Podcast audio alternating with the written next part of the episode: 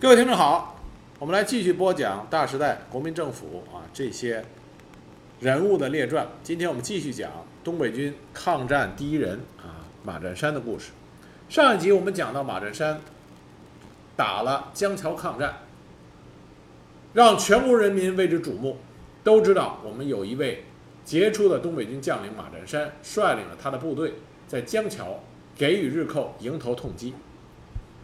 但是现实是非常残酷的，在江桥抗战以后，马占山的兵力损失了三分之一，军械、粮饷、财经等方面都极为困难。虽然有广大的爱国同胞的支援和援助，但是得不到国民政府一枪一弹、一兵一卒的支援。张少帅在锦州方向也没有给他以及时的战略支持。那退到海伦之后。日寇的多门二郎师团继续调集他的步兵、骑兵和野炮啊、野炮兵等主力，向马占山部实施加攻。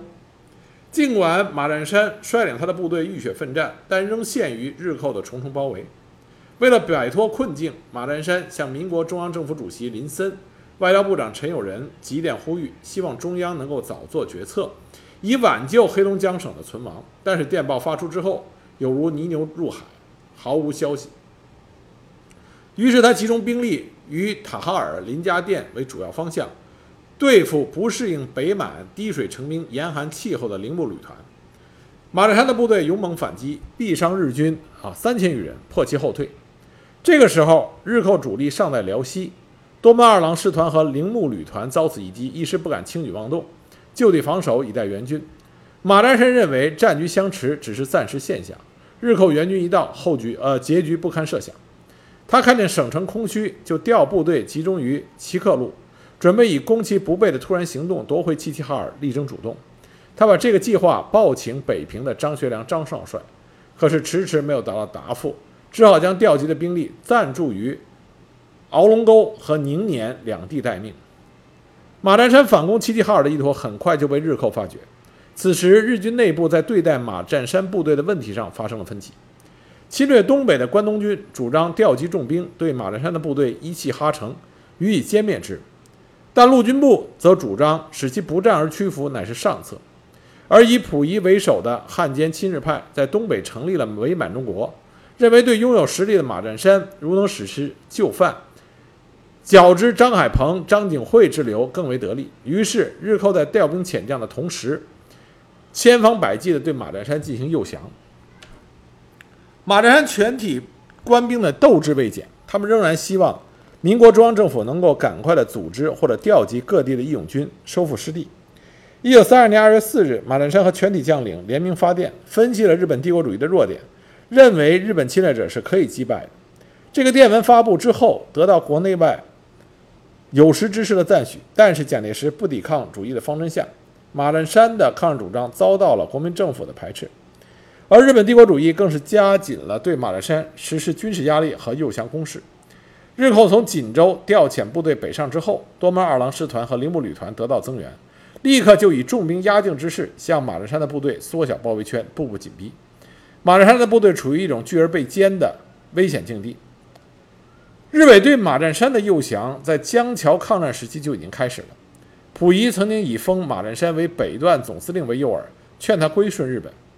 马占山退到海伦以后，在受到日伪包围威胁后，进行劝降活动的汉奸特务更更是接踵而来。日寇见多次对马诱降均未得逞，就以关东军高级参谋板垣为首，率领随从以及朝日新闻、明新闻和英法德各国的记者，在汉奸赵仲仁的导引下，不顾马占山的反对，强行过江会谈。当晚，马占山首先分别接见了中外记者团，他对记者说。无论日本人如何前来威逼、利诱、威胁，我绝不能成为投降将军或与日本啊日方妥协。他还要求记者发布消息要一致，以免因日本人来此而使外界产生误会。直到五月十二时，才接见了板垣等人。板垣向马占山提出，双方以前的冲突已成过去，此后当各不相犯，以保东亚和平。东北地方在目前环境支配下，中日双方。应有彻底合作之必要，希望贵主席能变更抗日举动，对于关东军之真意予以完全同意。仍将黑省的军政权交由贵主席担任。马占山当时回答说：“关于贵代表所提第一项，本主席极端赞成；关于第二项，本主席也极表同意，但必须尊重中国之主权，为诚意的亲善。东北是中国的领土，黑龙江此次采取之行动纯属自卫。本主席只知中国中央政府，不知其他。”但是日本人诡计得逞。会谈的第二天，日伪的报刊大肆渲染，用大型的合影照片证实马占山投降。对此，他于九日发表通电，澄清了事实真相。马占山电文这么写的：“夫人孰不死，与其奴颜卑膝苟生，不若救国为民而早死。此中去从，已见决心。”正在日伪频繁地向马占山诱降的时候，东铁护路军司令丁超。和伊兰镇守使李杜率部加入了哈尔滨的抗日军，逢战海部，在哈尔滨正式成立了抗日自卫军，并派人联络马占山共同对敌。马占山欣然赞同，答应派兵过江增援，并补助枪弹五十万发。日军集中兵力，分两路向哈尔滨推进，抗日自卫军奋起抗击。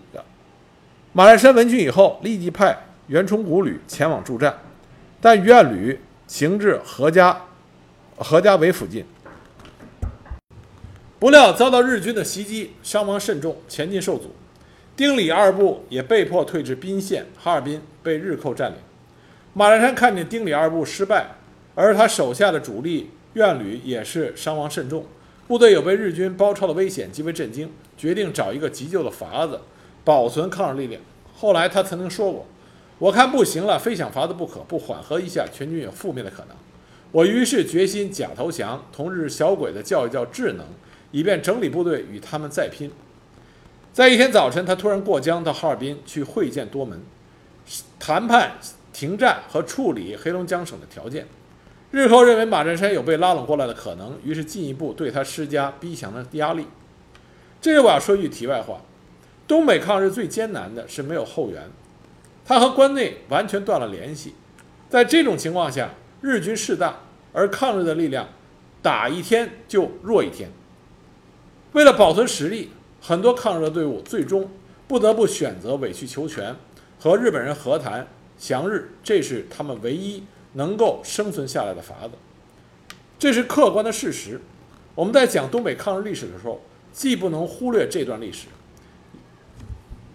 也不能因为很多抗日力量出现这种情况而对他们之前抗日的功绩加以贬斥和忽略。东北抗日情况极其复杂。我们要对他们抗日的精精神加以弘扬，对于他们具体的人生经历加以客观的评价和认识，这才是真正的认识东北抗联的啊正确方法。既然马占山来和日本人商谈是否能够停战，日寇就决定使用诡计，使得马占山就范。汉奸张景惠在哈尔滨叫喊着成立一个东北行政委员会以自救。张世义在沈阳高唱联省自治，那马占山就接受了张景惠的劝说，响应张世义的联省自治的号召，到沈阳参加了四巨头。这四巨头呢，就是马占山、张景惠、张世义和西洽。这个四巨头也有另外一个称呼，就是汉奸四巨头。而张马占山这个赫赫有名的抗日英雄，土匪出身，没上过学，矮个子，北满的统治者。一跨进会议厅，立即被中外记者围包围的水泄不通，抢着为他拍照。这次会议上并没有讨论联省自治，而是通过所谓的新国家的建设大纲。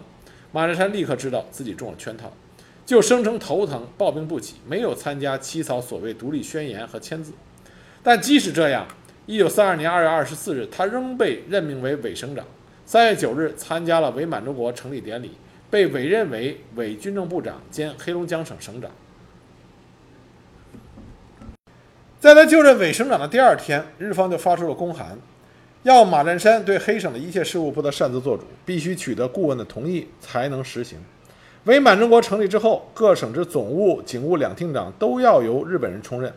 马兰山对这些要求既不愿接受，也不敢拒绝，迟迟不予照办。自此，日本顾顾问对他大为不满，屡次提出要挟。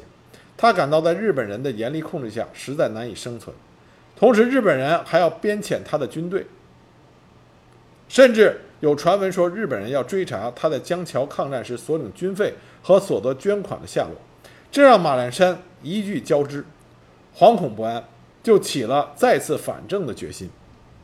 马兰山祥日本来他打的算盘是很精明的，他提出要想让他和日本人停战，并且啊和日本人和呃这个委曲求全，那么他的条件是没有领土要求，不驻军，不干涉内政。他提出的这个思路实际上是学习当初张作霖的思路，但是情况已经不同，时间点也不同，日本人绝对不会将已经吃到嘴里的肥肉再让出去。马占山所谓的无领土要求、不驻军、不干涉内政，完全都被日本人推翻了。他只成为了日本人统治伪满洲国黑龙江省的一个傀儡。而且他一旦降日之后，恶果啊是非常明显。他麾下的心腹大将，也是抗日的英雄谢科、徐宝珍，这都是他得力的手下，都愤而出走。他手下的部队也迅速的缩水。甚至连他的卫队团啊，卫队卫队呃卫队团，还到他的老家黑河，把他的家老家给抄了，啊，就是因为反感他抗啊反感他降日，他的英雄形象瞬间轰然倒塌，各地为他募捐过的人纷纷要求他退还捐款，就连他唯一的儿子都写信要和他断绝父子关系，内患外忧接啊接连而来，在军事上。日军在黑龙江的其他部队，在马占山降日之后，虽然已经南下开始进攻抗日义勇军，但是铃木旅团却始终滞留在齐齐哈尔，摆明了就是要监视和威慑马占山的部队。马占山发现自己降日寻求出路的这步棋彻底走错了。就在马占山降日短短不到啊两个月之后。啊，不到两个月，大概就在四月一号的清晨，马占山决定啊再次反正，举起抗日大旗。他率领第三旅的官兵二百余人，携带着粮署病房印信、重要文件、军饷、办公费以及重要物资，趁着夜色迷茫，直接驱北关拔关而出，于七日抵达黑河，通电反正。马栏山抗日大旗再次飘扬在了东北边陲的抗日疆场上。他重新组织了黑龙江省政府和军事机关，并以东北边防副司令兼省政府主席的名义通令各县，所有行政系统系统一律听从黑省政府之领导，违者违者以叛国论罪。他把绥兰呃绥兰路的部队调回嫩江，加强与黑河方面的联系，将原来窦连芳所率的五个保甲大队改编为三个步兵旅。电召前居在呼伦的苑崇谷和齐齐哈尔的暂编第二旅迅速赶到黑河待命。五月初，他返回海伦，联合黑吉两省的抗日义勇军进攻哈尔滨。这个时候，活跃于黑省东部的民团和抗日义勇军大概有七万余人，他们联合省内各县的抗日力量，成立了黑龙江救国军，一致推举马占山为总司令。十五日，他兼任了前敌总司令，与副总司令吴松林。前敌总指挥石占弼一起统帅三军向哈尔滨方向挺进。二十三日，由于马步出敌不易，在呼兰地区将日寇打了大败，一口气将敌驱至松花江边。不料这个时候，作为内应的马占山的旧部程志远，在关键时刻为日寇所收买，叛国投敌，率部反戈回击，切断了呼海路上的各支抗日部队，援救了退到哈尔滨的日军。我们这里这里边啊，多说一下这个程志远。这个程志远并不是无能之辈，他当初也是受到吴俊升吴老帅的赏识，在六年里边从士兵升到排长、连长，后来又被保送到东三省陆军讲武堂骑兵科进行进修。他是以骑兵科第一名的成绩毕业。他从骑兵科毕业之后，就被分配到了马占山的麾下，担任第二营营长。这个时候，马占山是东北军骑兵第八团的团长。所以说啊，程志远成为马占山的左右手是很长时间的。马占山每次升迁都带着程志呃程志远一起升迁。马占山当旅长，那么团长就由程继任；升师长、旅长就由程继任。因此，两个人的关系极为亲密。而且后来张学良进行整军的时候，马占山被降权成为黑龙江陆呃黑龙江陆军步兵第三旅旅长，而程志远成为整编以后东北陆军骑兵第二旅旅长。虽然都是旅长，但是马占山是省防军的旅长，而程志远是东北国防军的旅长。也就是说，程志远的在职位上是要已经超过了马占山。可是程志远对待马占山始终是以长辈和老上级这样恭敬，这是为什么马占山一直非常的信任和重用程志远啊？这是两个人长期以来的关系啊所保证的。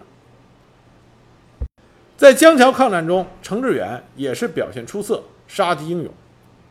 那么，在马占山决定通过投敌啊投日缓解自己部队的严峻形势的时候。他为自己留了后路，这个后路就是把自己的一部分部队进驻齐齐哈尔作为先遣军。那么这支部队是马占山将来东山再起的老本，一定要交给一个他所信任的人，而这个人就是程志远。程志远到底是如何从马占山器重信任的抗日忠心的部下，变成了？背叛马占山，彻底铁呃死心塌地的跟着日本人走的汉奸，到底这个变化过程是怎么一回事？我们已经无从得知。事实就是程志远认了伪满洲国所委任的黑龙江省代理省长，对自己的老上级老长官马占山倒戈一击，使得马占山的东山再起迅速的就遭到了失利。但这个程志远后来。也没有一个好的下场。他的地方大员仅仅当了四个月，就被免去了一切实权，调到了伪满首都，担任一个有名无实的参议府参议。巨大的反差使得程志远懊悔不已，付出了巨大的代价，被人称之为汉奸，得到的却没有一丝一毫的实惠。于是，这个程志远，他将错误归咎于他所有能够迁怒的人。他先是拔枪击毙了汉奸赵仲仁。后来又用斧头猛砍汉奸李义顺，因为他认为这两个人是导致他被免职的告密诬陷者。日本人对程志远的这种作为没有姑息，他们以程志远精神病严重为由，在一九三三年一月强制把他送进了位于哈尔滨的精神病院进行隔离治疗，在那里程志远又活了一年，最终郁郁而终，时年五十六岁。因为程志远的倒戈，马栏山。向哈尔滨进军的计划彻底失利。得到缓解的日寇，在得到程志远部队叛军的掩护以后，向马占山的部队发动了强大的攻势。因为敌强我弱，马占山部队伤亡很大。突围之后，转入兴安岭，但是日寇尾随紧追。不久，马占山的部队又被重重包围，一场激战，部队被打散，伤亡惨重。马占山后来回忆当时的情景，就说：“说我当时只剩十一粒子弹。”加其余五人，子弹一共也不足百粒。他们搜山，我们藏于树内。眼见着八个日本兵拖着枪，凶神似的一步步搜来。我们看到他们行进，一枪一个，将八个全部打死，又拾起他们的枪，用他们的子弹杀出了重围。这听上去平铺直叙的描写，但是后边透露出来的那种凶险，是我们现在啊无法想象到的。马栏山突围之后，收集余部不到百人。潜入大青山，以草根和树皮充饥，历尽千辛万苦，在密林中辗转了五十多天，才脱离险境，到达了龙门县。在龙门县联络各路义军，于十月十六日，兵分三路攻打齐齐哈尔，但终于敌强我弱，兵力分散而节节败退。紧接着，他又给各路义军集结于拜泉、明水、青冈、巴彦、博河等地，拟于十二月初分六路进击黑省敌寇。但因为事先暴露了计划，日寇先发制人，集中重兵，分七路向拜泉进逼。马占山的部队和苏炳文的部队被敌人分割，互相不能增援。十二月三日，苏炳文、张店九部败退，进入苏联。不久，马占山的部队也是孤立难支，也被迫进入苏境。在那段时间，值得一提的是，在一九三二年十一月，马占山和苏炳文东西呼应，所发动了对齐齐哈尔的大反攻。这是义勇军历史上对东北省会最后一次反攻，主战场就在黑龙江省讷河县的拉哈镇。拉哈之战距离九一八事变已经整整一年。马占山在完全没有粮饷、弹药接济的情况下，竟然发动了对黑龙江省会的反攻，实属不可思议。一九三二年九月二十三日，呼伦贝尔警备司令兼海满路护路军司令苏炳文在哈莱尔召集军官集会。十月一日举行东北民众救国军成立誓师大会，正式举旗抗日。日本当即调集重兵前往镇压，双方在大兴安岭的隘口展开战斗。那东北民众抗日军在海啊海满地区的抗日，吸引了大批的日伪军。马栏山重新组织兵力，对日军发起攻势。四路大军围攻省城齐齐哈尔。所谓大战拉哈镇，只是一九三二年后半年义勇军发起的一连串进攻之一。一连串的进攻中还包括泰安、木陵、敦化，处处都是义勇军奋力反攻的战场。由于日军的军力不足，马栏山势如破竹，先后攻克了拜泉、克山、纳河、安达、青冈、通北、龙镇、巴彦，于十月二十日到达拉哈站附近。啊，这里说一句题外话啊，巴彦县。这是黑龙江省抗日的一个主战场，后来东北抗日联军的第一枪就是在巴彦县打响。日军小泉联队两千六百人驻扎于拉哈站附近。这个时候，李海清与邓文两军已经先后攻占了昂昂溪和安达，苏炳文拿下了弗拉尔基，形势大好。马占山于是亲自指挥对拉哈的进攻。为了切断敌人的后路，义勇军二十一日将杨大屯以西三十华里的铁路破坏，包围了拉哈站。向日军发起猛攻，由于敌人的火力甚强，义勇军没有重武器，激战到二十八日仍然没有攻克。三十一日，义勇军用大车木轴自制的火木炮轰垮了车站的楼房，又往地窖里注入煤油点火焚烧。激战到二十九日，义勇军攻占了拉哈街区，日军退缩至车站坚守，双方僵持。这个时候，日本关东军司令员啊，司令官武藤信义。鉴于北满的形势严峻，决定将骑兵第一旅团和骑兵第四旅团击开北满，将关东军飞行队的轰呃飞行队的轰炸第十二大队和侦察第三中队转场到齐齐哈尔，均归第十四师团师团长松木直亮指挥，以加强北满的作战力量。日军逐次集中于齐齐哈尔地区以后，武藤信义先后啊决定先肃清嫩江以东地区的义勇军。再转移兵力至嫩江以西，松木直亮以第十四师团主力和两个骑兵旅团、三个飞行中队率先向拉哈地区的义勇军发起反击。正当马占山的部队在拉哈与守敌纠缠之时，日军四千余人和伪军一个旅组成的援军赶到，对义勇军形成了包围之势。义勇军的官兵鏖战良久，伤亡疲劳过甚，被迫撤离拉哈。整个战斗歼敌六百余人。日本人在一九六三年出版的《满洲西洋的原野》啊，这是袁敬一写的一本书里边记录了这次战斗。尽管文中将马占山将军形容为马匪的首领，但承认将军的卫队在冰天雪地中打哑了日军的机枪以后，曾跃马冲锋，以套索拉倒木栅，冲进阵内，用马刀砍杀日军，异常的彪悍。最后在日军的重炮还击之后，才兵败而退。这一场作战，拉哈日军被围攻了半个月。马占山将军的部队将所有来源的日军都顶在了拉哈之外。拉哈之战呢，义勇军虽然没有进全攻，但是在被敌反复追剿、伤亡惨重的情况下，仍然能够奋勇反攻，包围日军重镇达十一日，进逼省城。这种没有后援的战斗，只能用壮哉来形容。壮哉这两个字，是形容东北。军民抗日最贴切的两个字，没有后援，没有政府的啊这个实际的支持，跟关内断绝了联系。每一颗子弹打掉了就补充不上，每一把枪损坏了也没有办法修理。就在这样恶劣的情况下，在冰天雪地的山林里，东北的军民与日寇展开了十四年的搏杀。这样的精神，已经不值得我们去讨论具体到底在军事上是否啊应该是否能够有胜利的希望。十四年的抗战，这是最漫长的十四年。这段悲壮的历史，只能用“壮哉”这两个字啊来形容我们心中对他们的钦佩之情。马栏山反正抗日，但是在日军的强大。军事实力的进逼下，最终马栏山的反正抗日以失败而告终。他被迫退入了苏联，和其他的东北抗日义勇军的啊将领一样。那么，当马占山安全抵达汤姆斯克的时候，日军才对马占山的去向啊得以明了。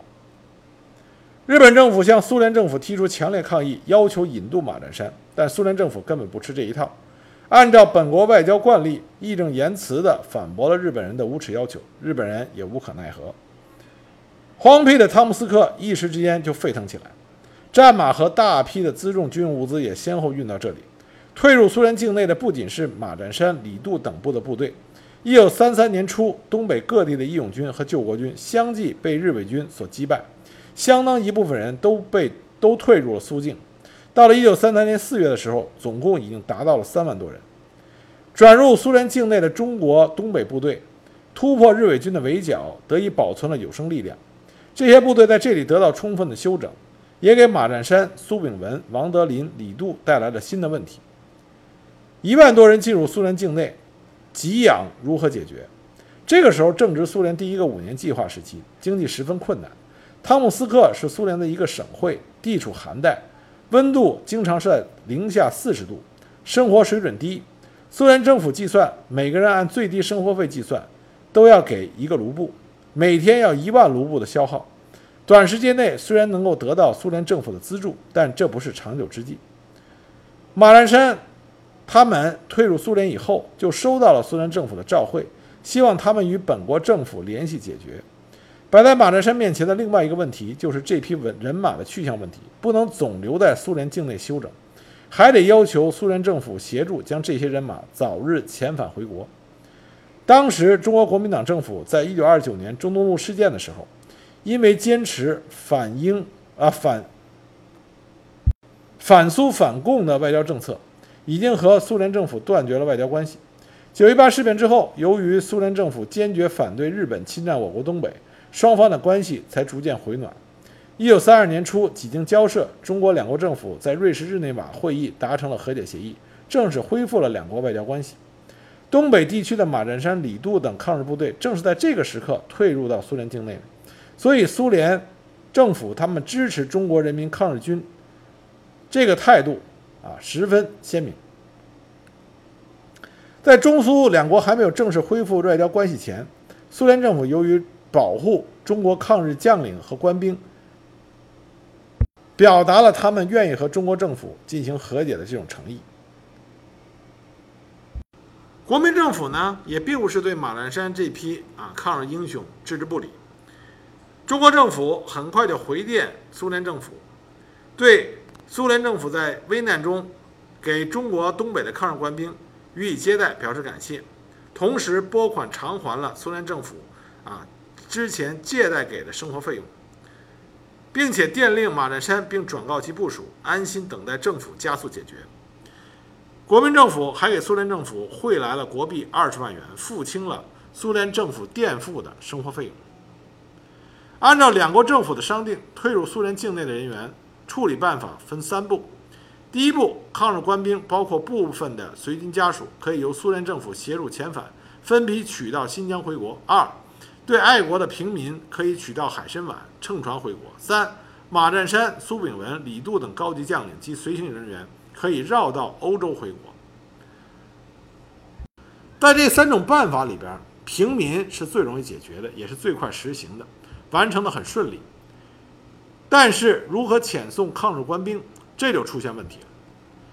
第一种办法就是通过新疆回国，这批人员一共是分八批，但是过新疆就碰到了我们之前讲过的盛世才，这个虽然是东北老乡，但是野心勃勃的啊，想在新疆当新疆王的这么一个阴谋家。他把路过新疆的东北抗日队伍基本上都留在了新疆。这些队伍里的一些抗日义勇军的高级将领，比如说黑龙江省抗日救国军第十五旅旅长郑润成、救国军总部参谋长苏国，这些一心想回到自己的家乡与日本鬼子继续啊斗争的爱国将领，都冤屈的死在了盛世才的枪下。到了一九四五年。扣留新疆的东北抗日军，在屡次帮助盛世才，为了他一己之私。经过多年的征战，这批东北抗日军啊留在新疆，所剩寥寥无几。所剩的这些东北抗日军，很来后来在新疆解放后，一部分编入了中国人民解放军，另外一部分编入了新疆生产建设兵团。那么留在苏联的高级将领马占山、苏炳文、李杜、王德林和他们的随从人员，苏联政府并没有给予特殊的待遇。他们住在木板房之内，没有取暖的设备，寒冷异常，加上结冰啊，寒冷，经常冻得啊说不出话。每天呢，每个人只发少许的黑面包，大部分人都吃不饱，生活十分清苦。最终，在中国国民政府和苏联政府的商讨之后，决定将这些高级将领先送到欧洲，然后再绕道回到啊回到中国。这里边有人就问了，说为什么不让马占山他们从海路回到从海参崴走海路回到中国呢？这是因为当时已经出现了一次例子，就是马占山手下的抗日英雄将领谢科啊，这曾经是马占山手下的参谋长。他在一九三二年三月九日，在中国驻苏领事馆的帮助下，他搭乘丹麦的轮船去青岛，但是因为消息走漏，在大连啊转船的时候，结果被日本间谍盯上了。被扣留，然后押到了沈阳的关东军司令部。在这个例子的前提下啊，影响下，马占山等人不得不选择一个绕远的途径回到中国。马占山一行是六十六人，按照中国政府的决定，一共要访问欧亚六国啊，最终回到中国境内。这个迂回的旅程，马占山等人。途经华沙、柏林、威尼斯，后来还在罗马与张少帅见了一面。